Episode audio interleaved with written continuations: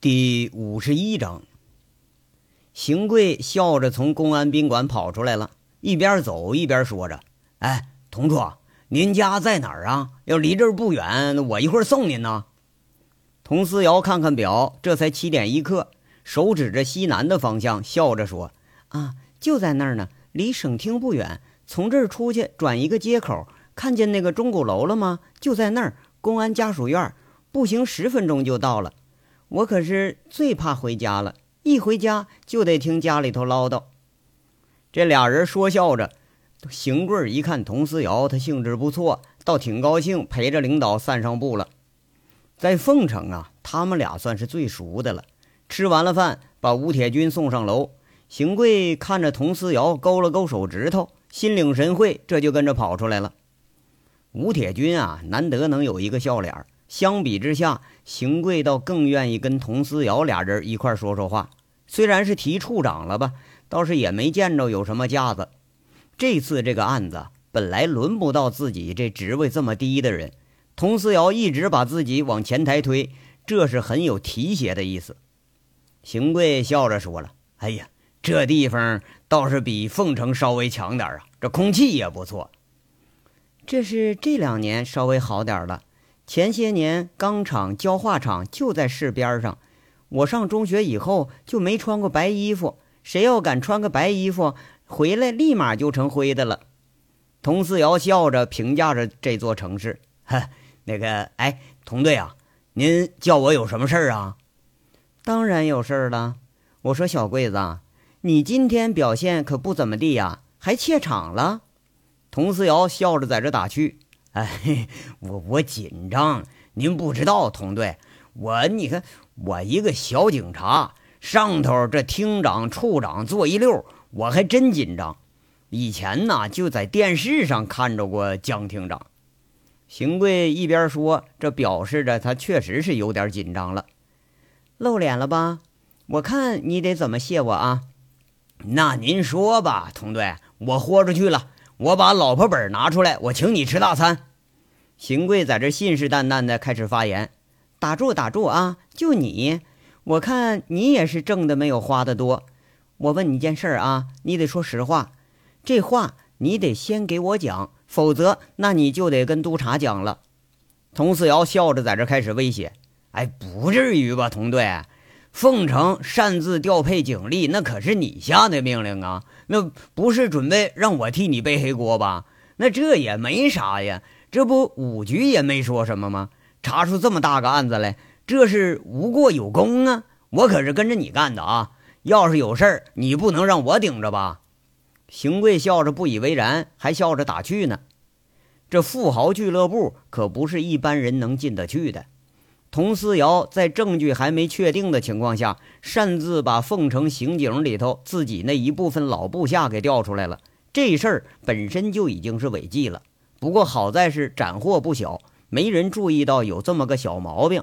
邢贵还以为又要提这茬呢。人家都是忙着替领导背黑锅，哎，你是生怕领导背不上黑锅啊？哎，我说你呀，怪不得你当了几年警察都坐冷板凳呢。那你知道怎么说吗？佟思瑶笑着，很随意的踢着脚，随意的问了一句：“这好像俩人是在这串供呢。”那我当然知道了，我就说吧，这个经营者他早都有嫌疑，我们跟踪他已经跟很久了。您这线索一来，情况紧急，那来不及通知就出警了。谁知道呢？无意中发现这么个毒源，看怎么样？这个应该能过关吧？咱们抓捕时候那还出现偶然了呢，是不是？哎呀，这算啥事儿啊？我看省厅啊表扬咱们还来不及呢。这邢贵啊，为今天这事儿还正乐呵着呢。哼，这还差不多。哎，对了，邢贵，你可不够意思啊！上次来省城，你也不来看看我。佟思瑶笑着，好像是很不经意的说出这么一句：“啊，那时候你不是被隔离审查了吗？”邢贵在这也笑呢。是吗？你玩了几天呢？佟思瑶马上立定了步子了。邢贵却是随口说着：“啊，没玩，光忙活了。”这话一出口，那见旁边已经没人了，一扭头，他愣了。这下想起来坏事了，漏了嘴了。佟思瑶声音这就变了，很郑重地说着：“我问你啊，没玩你在省城干什么了？”啊！邢贵当时一惊，心跳瞬间加速。一看佟思瑶脸色不善，那嘴嗫喃了半天，在那儿：“我、我、我玩来的。我，你一年请了这么一个长假没回家，就为一个人来省城玩玩啊？和谁玩了？杨伟啊？你们两个大男人有什么玩的？”你们俩光棍是不是挺有共同语言的呀？佟思瑶双手插在胸前，这是一副质问的口气。邢贵低着头，就像小学生似的，实在也不敢回答这问题。当警察最知道了这些事牵扯出来，那得有多大。邢贵呀，邢贵呀，你这身警服快到八的时候了啊，现在还沾沾自喜呢，自我感觉良好是不是啊？佟思瑶这口气是越来越不善了。我，我，你看，佟队呀，那我可什么也没干呐。我听说您被隔离了，我这心就悬着呢，然后就来省厅打听打听。可是我什么也没打听着啊。邢贵俩手一摊，准备是死不认账了。可是你打听着了靳聚财的下落是不是啊？我说你连警用电子追踪设备你都敢私自动用。你这胆子可不小啊！算了，这事儿不问你了。明天你暂时不能进行动组啊，等这事儿督察查清楚了你的问题再说。佟思瑶说着，这转身就要走，刚走两步，邢贵着急的拦在前头了。他急了：“哎哎，佟队，这事儿没人知道啊！这事儿，那你你怎么能知道呢？那你说呢？”佟思瑶停下来了，似笑非笑的盯着一脸急相的邢贵。无意中知道邢贵来过省城，佟思瑶灵机一动，估计是想证实自己的一个想法。哎呀，我就我就知道，我就知道杨伟这小子他把我给卖了。你说这小子真不地道啊！不过这这也没什么大不了的吧？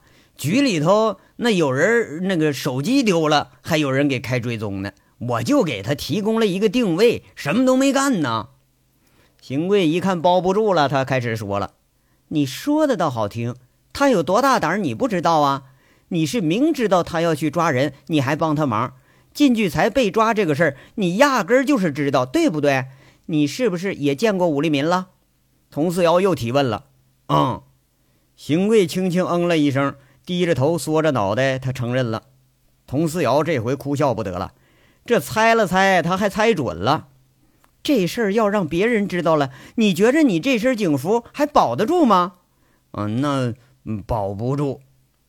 佟思瑶一听这话，瞬间心底雪亮了，最后一个谜团也解开了，心里却是不知道得怎么说才好。利剑行动，凤城区行动失利了。佟思瑶一直想不清楚是哪儿出了纰漏。凤城刑警知道的就邢贵一个人，他不在场，哎，是临时给招回来的。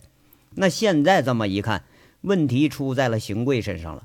虽然邢贵也不知道这确切情况，但只要让杨伟得到那一星半点的信息，肯定就会判断出来自己在凤城的动作。这才是武立民脱逃的真正原因呐！杨伟他不是神，他猜不到凤城的动作，但他是个鬼呀，他能神不知鬼不觉地获得自己所需要的信息。哎呀，因为你呀。利剑可是拐了个大弯啊！你这回是好心了一回，办了件大恶事了。武立民不管是死是活，你这责任可是大了去了。佟思瑶摇摇头，他有点无奈了。那佟队，我可没泄密啊！再说我也根本就不知道啊！邢贵当时吓一跳，这个大帽子要给你扣上，那可真了不得。哎呀，还用泄密吗？你只要一通知杨伟，我出来了，没事儿，杨伟肯定就能判断出这是个幌子。你再一着急被召回了凤城，有什么事儿？你说他能想不到吗？你这是帮他吗？你这是害他呀！佟思瑶很无奈，他感觉，啊，这佟队，邢贵看佟思瑶脸色变了几变，心虚的问着：“您不会是真把我给捅出去吧？”佟思瑶无言地拍了拍邢贵的肩膀，摇摇头，说一句：“我呢，我得谢谢你呀！啊谢谢谢我。”邢贵是又给吓了一跳。谢谢你在我出事儿的时候还敢站出来，这个时候能站出来的才是朋友。但真正的朋友并没有几个，你算是一个。虽然你这个朋友不怎么样，净捅娄子了。佟思瑶这话说的是很诚恳。哎，你不不用不用，您都是我老上级了，客气啥呀？那您好好说啊！你看这都吓死我了。邢贵这下放松了，袖子做了个擦汗的动作，不知道是不是真就给吓出了一身汗了。我好好说，你能承认呐？邢贵，你别嬉皮笑脸的啊！我提醒你，这是最后一次迁就你。你说你身上有多少毛病啊？都快和那杨伟划等号了。从明天开始啊，你再这一身毛病不改，再出现纰漏导致泄密，再跟杨伟掺和一起，你就不要当警察了，你跟着他回沁山，你放羊去吧。佟思瑶这声音现在可是不那么客气了。哎呦，不不不能不能，我绝对不能！我发誓啊，谁问我我也不说，打死我也不说。特别是杨伟，我以后我理都不理他。邢贵在那举手发着誓，一发着发着吧，他又诧异的说了：“哎，佟队啊，我觉着杨伟这人不赖呀，帮咱们不少。这线索可还是人家杨伟给提供的呢。你也准备对他保密啊？我还以为您准备真用他当线人呢。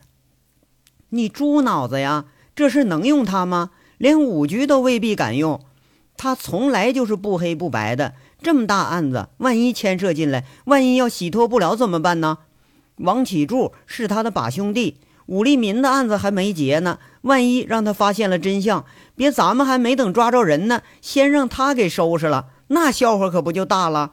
你竖着耳朵耳朵给我听好了啊！这次侦查要在万分保密的情况下进行。经过上次的打击，这个幕后藏着的毒枭，不管他是谁，肯定是非常警惕。出现任何问题都不是你我能担待得起的。佟思瑶这教育工作又开始了，当的那叫是威风凛凛呐。邢贵也知道没事了，就像小鸡啄米似的在那点头。哎哎，我我知道了，这事儿我我知道了。还有啊，你别以为你好心就能办出好事来，这些乱七八糟的事儿要真捅出来，你准备让他蹲多少年监狱啊？不守纪律的后果就是好心办成了坏事，懂了吗？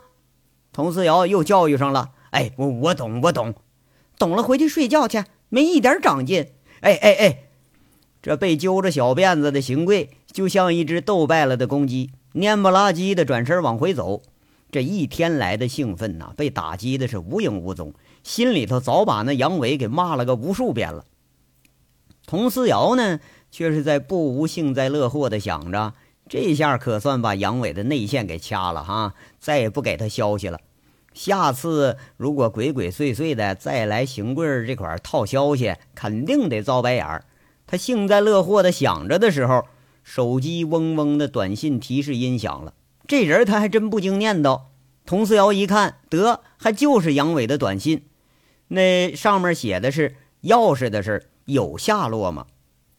佟思瑶手指飞快的打了几个字发出去了，打的是正在查找，暂无消息。挂了电话，在这等着呀，却是再也没有下文了。一路得意，轻盈的上了车，正准备回家看看的时候，他突然想起一个很怪异的问题：嗨，他不是在牧场呢吗？牧场什么时候通手机了？这诧异之下，把电话给拨打过去，对方是关机了。等着回凤城再收拾你。佟思瑶扣了手机，愤愤地想着，开着车回家了。这愤愤的表情里头，多多少少还有一份甜蜜，那是涩涩的甜蜜。话说另一面啊，杨伟同志带着金刚和贼六离开牧场了。关了手机的时候啊，正好是七点半，正好是下了高速路了，正好和先行一步回到凤城的罗光宇打了个照面。两辆车一停，罗光宇跑着上来了，直接拍车门子就进了车后座，上车就着急说。大哥，这凤城可不安生啊！长平来了二十几个人，都带着家伙，满世界找你呢。还有几个呃不明来历的几伙人都在那打听你，要不要我拉出点人来，咱干他一场啊？杨伟也不理会这货，在这胡扯。不是你有毛病啊？该打也轮不着你呀！就你那一堆混混，见了警察跑得比兔子还快，见了枪就尿裤子，管个鸟用啊！长平来的人谁带的头？光头骡子知道自己不入法眼，他不敢提这茬了，嘿嘿笑着说了：“嘿，呃，叫叫啊，不知道，姓冯，反正是都管他叫疯狗。赵三刀的把兄弟，听说这小子手可够黑的。他们扬言了，你再不露面，他们就去炸煤厂去了。嘿 嘿，炸呗，让他炸去。金村人他妈一人一板砖，干不死他。他要敢去，他早都去了。就光三河那十几条狼狗，他们都惹不起。那两个被伤了鼻梁子的呢？找着了没有？杨伟在这又问上了。没有啊。哎，我就奇怪了啊。不是赵三刀的人来打虎子来了。光光头骡子感觉这事儿还挺诧异。杨伟想当然的回了一句：“当然不是了，那是另外一伙儿。”那大哥，那咱们怎么办呢？我要的家伙呢？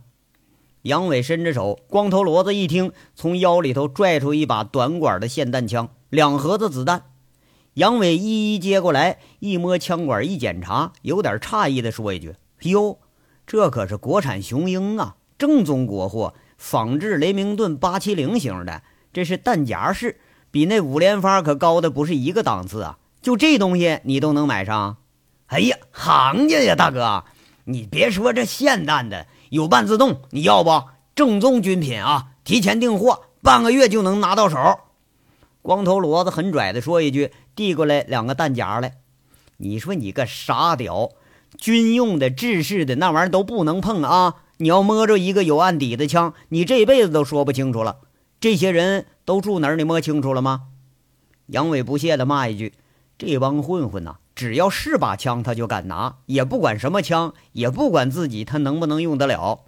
啊，摸清了，长平的啊在这儿，那个向阳路有家古风饭庄，长平人开的，三层，现在全是他们的人，估计啊得有十几只家伙啊，还有一波东北的，也不知道是谁请的人，住三元里呢。这帮人底子不太清楚，不过我手下有人认识。呃，在有些小赌场里头啊，当打手、拎包、开抢，干这都不少，没几个正经货。呃，还有一波啊，活动在广场、英雄台这一带，这是一批走私假烟假酒的，手底下不弱，打过几次交道，呃，没干过仗。还有一波啊，是洗浴城的黑保安。光头骡子在这数了数，掰着手指头乱数啊，看样没准多大会儿他才能数完呢。那凤城的黑社会底子，老罗混的是比谁都清楚。杨伟赶忙拦着说了：“嗨嗨嗨，你听听啊，你听听，现在到底有多少人在找我呀？你怎么这说了一波又一波的？那赵三刀他有这么大势力啊？哎呀，不光赵三刀，凤城也有人跟你过不去。大哥，您不知道啊，我昨儿回去那时候，有人开价十万买你下落，现在哈早涨价了，涨到三十万了。”我估计明天呢，这行情还得涨。您现在啊，全身就相当于涨的那都是人民币呀。光头骡子一边说一边笑着，引得贼六和金刚也是笑声不断。嘿呦，哎，我都没发现我这么值钱了。嗯，行了，知道他们在古风饭店就成了。老罗呀，你回去吧，约束你手下的人啊，今天晚上谁也不许出来，谁也不许惹事儿。都各回各家，各找各妈啊！杨伟在这坐着安排，这话他有所触动，不过却是来不及细问了。光头骡子诧异了：“大哥，就你们仨呀？少了点吧？我再给你们安排几个兄弟。长平那伙那可是火力最强的，这帮人平时也不出门，一出门就揣着家伙，都是黑煤窑子出来的，那逮着人都往死里整啊！”打打打打个屁呀！我就准备啊弄把枪回去打野猪去。你回去吧啊，别让你的人出门啊！想要帮我，抓紧时间找找那两个鼻梁子给打塌的，快去吧！杨伟说着，早把那五发子弹给塞在弹夹里了，两个弹夹给塞得满满的，这明显就是要打人去。那市里头还能有野猪啊？光头骡子这有点不高兴了，这这。不是我说，大哥呀，你是不是不相信兄弟我呀？这陆超的消失啊，光头骡子虽然不知道到底是怎么回事，不过这事儿也让他对杨伟的敬畏更加深了几分。让人能服气的大哥不少，让人害怕的大哥也不少。那好像杨伟这样，那两样都占全乎的，那可就更厉害了。哎呀，正是因为相信你，才告诉你呢。啊，今天晚上啊，警察要有大动作，让你的人都收敛着点儿。别给再抓了个现行啊！我们呢也准备找个地儿先藏起来，随后我再联系你。你那个破赌场，这两天你最好关门啊，省着警察再抄了你老窝了。杨伟是不以为然的说着，处处倒还是真为罗光宇在这着想着。哎呀，真的呀？那那我那赌场，哎呀，哎，那行，那那我先回去了啊。光头骡子说着呀，感激了一句。倒是知道杨伟在公安上有点关系，这才急色匆匆的告辞走了。那赌场可是吃饭的家伙呀，这饭碗可不能让人给砸了啊！光头骡子一下车，金刚就诧异了：“哥，咱们刚到凤城，你咋知道这警察要有动作了？蒙老骡子呢吧？”“ 嘿，现在还没有呢，一会儿就有了啊！”六啊，去偷辆车回来去。杨伟啊，拆开了枪管，又给合上了。好像在试这个灵活的程度，笑着，嘴里不经意的吩咐着，玩味的语气是很重。啊，那没问题。后座的贼六啊，机械的应了一声，一惊，马上又说：“啊，那哥呀，你不是不让我偷车了吗？再说我也没带工具呀。哎呀，我是不让你私自偷，知道吧？有我在，你放心的偷。这是那个工作需要，明白不？”呃，工具啊，在后备箱里呢。一会儿我开到东方小区，你给我偷辆好使的车啊，别让监控把你给录下来。一会儿呢，我摸摸地形，你和金刚俩人分开，分成两层，分头接应啊。咱们这把得这么干。这杨伟说着，倒是让俩人热血沸腾起来了。看来呀，还真就得给警察找点事儿干干了。等到八点一刻。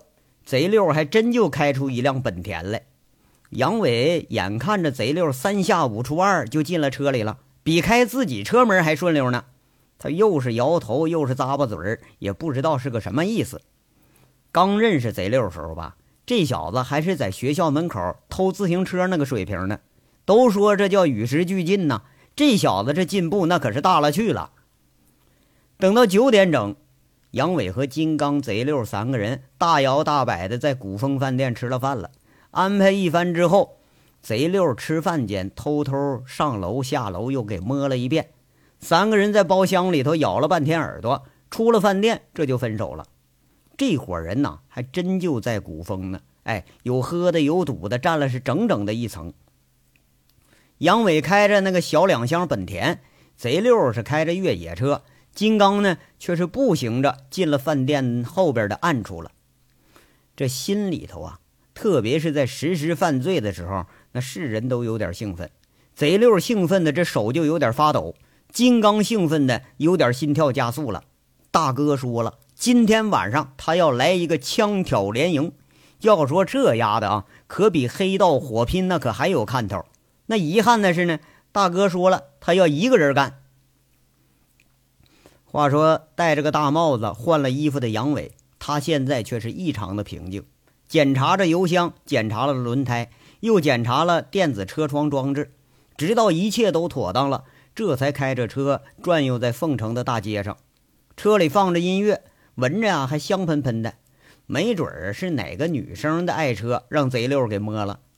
这车后座上还放了个毛毛熊，杨伟把这毛毛熊给放到副驾驶上，有点讪讪的。哎呀，车主啥？车主啊，你可别怪我啊！明儿这车要是毁了，可是有保险公司赔你呢。一直啊，到了九点半，杨伟终于在天元饭店的门口找到了最后一个目标，那是一辆桑塔纳警车停在饭店门口了，人是在饭店里边吃饭呢，门口有保安，这事儿正好。杨伟血笑着，枪拔在手里了，缓缓的自言自语了一句。嘿嘿，警察兄弟们呐，咱们啊可是头一回交火，你们动作可得快点啊，别赶不上我速度啊！响着音乐的车稳稳的停下来了，车窗缓缓的开了下来，窗户里头伸出了枪管子。杨伟把帽子压得很低很低，拉了一下面罩。这灯红酒绿的饭店门口，顿时经历了开业以来最恐怖的一幕。这呼通呼通连响了两枪，枪枪都打在警车车身上。开完枪之后，杨伟并不停留，一眨眼开着小本田就像飞一样跑了。那辆警车那后玻璃哗哗哗碎了一地，车身上出现了一片星星点点。那霰弹的破坏力是相当恐怖的。那白生生的警车。顿时就变成大麻子脸了，门口那保安俩人给吓得一下就钻到车后面去了。这刚刚准备进饭店停车的，紧张的一踩刹车是掉头就跑。饭店门厅里头迅速聚集了一群人，都是隔着玻璃远远看着。三楼吃饭的呀是三分局的几名警察，抻脑袋一看，顿时气的是火冒三丈啊，暴跳如雷。警察开始拨幺幺零报警了，喂喂！喂，那有人持枪袭警，天元饭店有人持枪袭警了，马上增援。这几个警察丢人是丢大发了，扔下筷子，一直就往楼下开跑。这回呀，十年不遇的匪警拉响了，幺幺零指挥中心是如临大敌。刚刚汇报了主任，这有紧急案情，报案的又来了。啊，零二三号巡警呼叫指挥中心。我们遭到不明身份歹徒袭击，警车被袭击了。报告你们的位置：东三环路三十二中门前。刚刚一辆白色的小本田向我们开了一枪，马上逃窜了。逃窜方向，呃呃，拐进了泽州路了。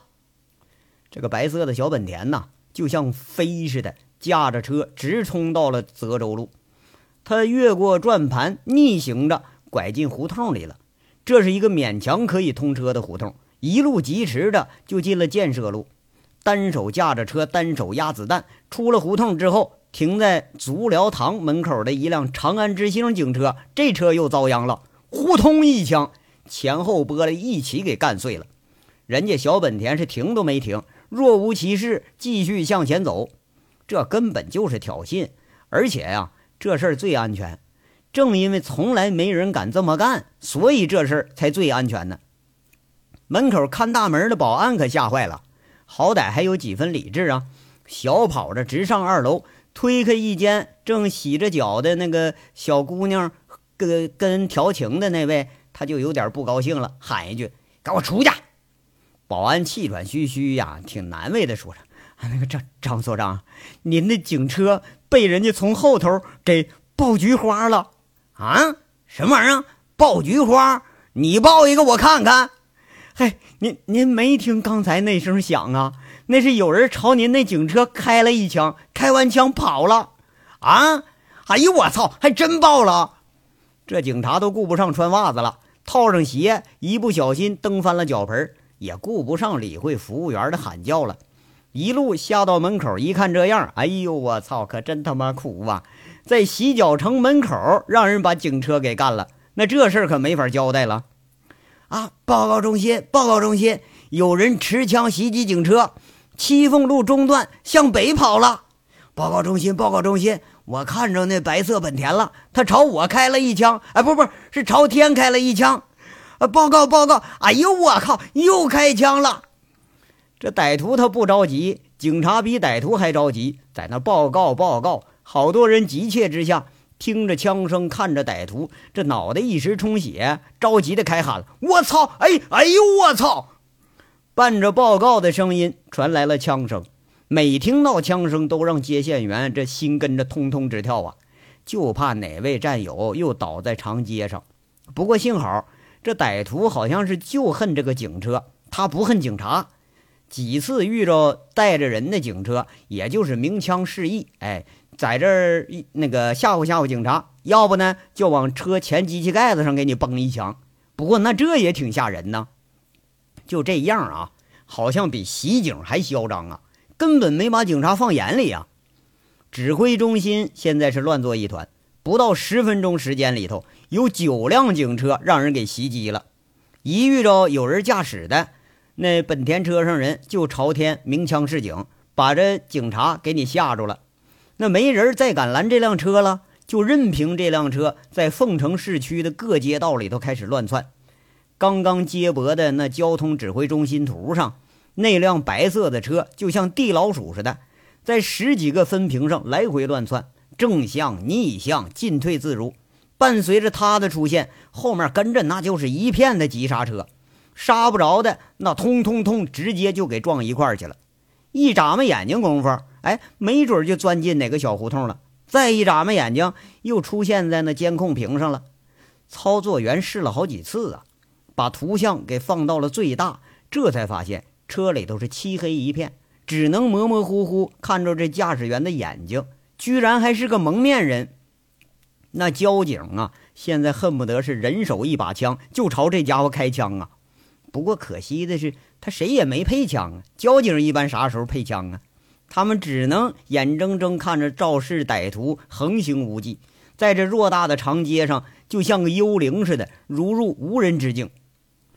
这指挥中心主任呐，从办公室出来了，估计已经向上级请示了，拿着指挥器喊着：“洞洞幺到洞二三号巡逻警车，请注意，马上在通向各路口设卡拦截一辆车号为晋 E 幺幺二四三的白色本田，注意注意啊，车上歹徒有武器，不得近距离接触。所有巡逻警车报告你们的方位。”那个交交通指挥的那个监控对接了没有？啊，这已经接好了。幺幺零指挥中心跟交通指挥中心的画面现在开始对接了。屏幕上操作员调试着几个画面，陆陆续续出现了那辆白色车的影子。最嚣张的时候，甚至在十字路口对着警车呼通一下又放一枪。放完枪之后是马上就跑。不远处那还站着个交警呢。交警的动作那是立马就五体投地，绝对像人让人拿枪给崩倒了。丰田等跑了老远了，才这才看着交警悻悻地站起身来了。就这架势啊，气得操作员狠狠地砸着台面，失态地骂了：“这他妈也太嚣张点了吧！”各单位注意，各单位注意，疑犯车辆出现，回民街向北，向北拐进了向阳路。嫌疑犯车辆进了向阳路，前方巡逻，请报告位置。东幺七，我们在他前面；东幺四，我们在解放路，马上在前面给我堵住，马上在前面堵。注意啊，嫌疑犯手里头有枪，不得近距离接触。哎，收到，收到。这全市各街道巡逻的警车全都向着向阳路集结，两个方向都在这堵着路口呢。公安特警中队那闷罐子标着特警标识的车也开开进训练场了，先期三十名飞奔着就跳上了车，一路上响着警笛儿朝向阳路开始疾驰。公安局那边那个大案队值班的便衣，衣服都没解，枪也没卸，跳上警车就往出事地点赶。那多少年了，还没见过这么蠢的歹徒呢。哎，在大街顶，别的玩意儿不打，专门打警车，这简直就是瞎狗饿急眼了！你出来找屎来了，这不是？这回呀，可彻底乱了，乱成了一锅粥了。向阳路两公里的街道，前前后后聚集了几十辆警车，路口里里外外全都被各处赶过来的警察给塞满了。这个时候啊。那辆白色的小本田却早已经安安稳稳停在了古风饭店的门口，就好像从来都没动过似的。两个方向赶过来的警车一看，那白色的车很惹眼，停在路边了，马上全都急刹车。这回全傻眼了。饭店里边还亮着灯呢，零零星星还有人，哪有那个持枪歹徒的影子呀？为了安全起见，都隔着二十米就把车停了。把这个路边啊，给你死死的堵住了。一干最先赶到的那都是巡警，连枪都没配呀。真遇上这样拿着家伙的亡命徒，一时还真没主意了，只能在这等着后援往这赶了。这时候啊，谁都没注意到，从楼顶上悄悄伸出了一支枪管子，呼通又是一枪打在最前面一辆警车的车前盖子上了。开完枪之后，枪入腰。杨伟向着楼后揪着绳子，试了试松紧，一滑，就像一只暗夜里的大蝙蝠。他悄无声息，直接滑向了后院，滑到半途停下来了。枪和弹夹袋啊，轻轻地放在二楼的某一个窗台上，脚蹬着墙，他一使劲儿站到了围墙上边，一边跑一边嘬着嘴，是呼哨一声。金刚在不远处亮亮电筒里的光，暗处这看的是格外明显。顺着围墙，他像狸猫似的矮着身子直窜了几十米，扑通一下子跳进了另外一个小区的院子里。这个地方啊，和古风饭店却是已经隔了一条胡同一个院子，这直线距离已经有四十多米了。走走走，赶紧走！再过几分钟一封锁，咱们可不好走了。杨伟低声说了一句。哎，这金刚一咕噜爬起来了，把准备好的一堆黑乎乎的东西，哎，用烟给点着了，插上了半炷香，又从暗处直接推出一辆交通工具来。这是一辆小电动车。杨伟看的都可笑啊，一屁股坐那顶上，俩人把这电动车压得吱嘎吱嘎直响。不过这玩意儿勉强还能走。杨伟在车后头小声说了：“哎，我说。”我不让你找辆摩托吗？你怎么找个这玩意儿啊？你咋不找辆童车玩呢？那不更有意思啊？这金刚在那拧着电门呢，超重的车他也跑不快呀。他有点不乐意，说了：“哥呀，你是站着说话不腰疼啊？你找找试试啊！现在连自行车都少见了，都开四个轮的了。我又不会偷车，就这本事，回头我得拜六为师，我得好好学学。”你说骑这么个破玩意儿，确实丢人呐！哎，少废话啊，快点走，赶紧出了这个区。杨伟说着，顺手把身上的东西啊一路开始扔。小区的草丛、厕所的房顶，最关键的面罩一扯下来，却是那弹力非常好的女士丝袜，上面还打了两个眼儿。这东西往垃圾桶里一扔，估计没人能怀疑。这一样一样啊，一路开始扔。等出了小区，连外衣都换了，不过是早都有准备，里边还有一层夹克。跟着附近的居民现在一看，已经没啥两样了。这是一条啊摸了一遍的逃跑路线，四分二十秒，这车吱嘎吱嘎的拐过回民街口，特警装束、响着警笛的那个车已经干到这儿了。谁也没注意到啊，有俩骑电动自行车的人在这走呢。又走了几十米，上了越野车。贼溜这车一直都没熄火，直接拐着走老街。这地方没监控，哎，这老街头上好走，晚上还不热闹。最关键的是啊，这个老街更容易绕出包围圈。这刚一走啊，就听后面砰砰砰一串响声，贼溜吓得直打颤，喊着：“哎呦我操，这他妈干上了！”金刚捂着鼻子在那笑，杨伟却是说了。好好开车啊！这是响尾蛇炮仗，枪声哪有这么脆呀？这金刚却是知道自己点那半支香，这是燃到头了。这肇事的车和人离肇事地点现在是越来越远。这章到这儿就说完了，下章稍后接着说。感谢大家的收听。